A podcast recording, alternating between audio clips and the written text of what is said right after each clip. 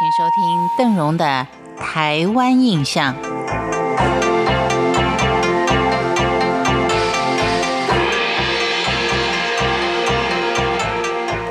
在农业社会，一年当中也只有冬末岁收之后，才有时间、有闲暇、有心情来庆祝丰收，或是感谢神明的庇佑。同样的，原住民也是如此。虽然他们大部分也是以狩猎为主，但是祭祀祖灵也多半都是在秋末冬初的时候。前面我们看过了阿美族、排湾族跟泰雅族的祭祀仪式。今天我们再来看看布农族。记得邓荣在《玉山魂》这部小说当中呢，讲的就是布农族他们从小到大的一些生活习性，以及祖先们所传下来的一些习俗。而这些在他们的脑海当中都是牢不可破的，每年是一定要遵守，不然就会让祖灵生气，带来灾害。我们今天先看的是布农族的祭典。布农族，他居住在中央山脉的两侧，海拔是在一千公尺以上，是一个典型的高山族。在宗教信仰上，接近的是多神论。他传说中的神话故事里面会出现有蛇、树木、人跟气候等等，可以说是一个典型的自然崇拜者。最有名的祭祀仪式就是射耳祭。这也是布农族唯一全部落性的祭典，是在每年的四月底月缺的时候举行。以射鹿耳，能够射到最大动物的耳朵，就象征来年狩猎的丰硕。目前也祈求农作物的丰收跟财富的亨通。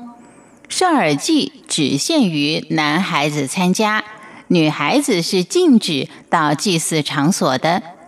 祭典的时间是由祭师决定，大部分也都是在四月初举行。部落里成年的男子要在月亮稍稍有一点缺的时候，就要开始准备动身到自己的猎场去打猎，并且开始晋升跟遵守打猎的禁忌。而留在家里的妇女呢，就要开始配合打猎回来的时间来酿制小米酒。猎人要在祭典前一天下午返回家里，而猎人们在从山顶回家之前呢，会对空鸣枪，然后大声齐唱，告诉村子里面的妇女、男人们要回家了。这个时候，家人就献上最香醇的小米酒，慰劳这些辛苦的猎人。整个山谷回荡的是喜悦丰收的气息。村落里的人也感染到了愉快的气氛。祭枪完毕之后，大家就到放置野兽下巴骨的地方，由长老举行仪式。这也是只有祭师跟今年猎到猎物最多的人才能够进去的，其他的人可就要在门外等候了。布农族还有一个蛮特殊的，叫婴儿祭。布农族人在每年六月的月圆时期，会为这一年出生的婴儿举行配挂项链的仪式，期望这个孩子能够像项链一般的耀眼美丽。当天还会宴请亲友，告知这位新生儿的布农族的名字，接受族人的庆贺跟祝福。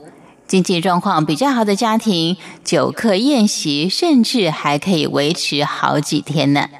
以上是邓荣在今天的节目当中为您介绍布农族的一些祭祀活动。感谢您的收听，台湾印象，我们下回见。